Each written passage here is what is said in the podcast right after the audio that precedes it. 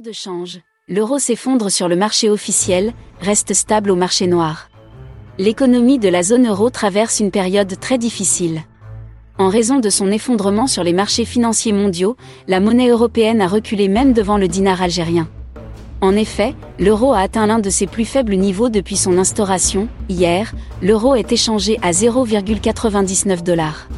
Par rapport au dinar, la monnaie européenne a également atteint un niveau très faible. Le dollar également est très bas devant le dinar. Ces deux monnaies ont perdu beaucoup de points par rapport à leur cotation, il y a quelques semaines. Cela s'explique par une réappréciation du dinar par les autorités monétaires algériennes. Par ailleurs, sur le marché noir des devises l'euro s'échange à 209 dinars algériens à l'achat et 211 dinars algériens à la vente. Quant au dollar, il reste toujours à un niveau très haut s'échangeant à 207 dinars algériens à l'achat et à 209 dinars algériens à la vente.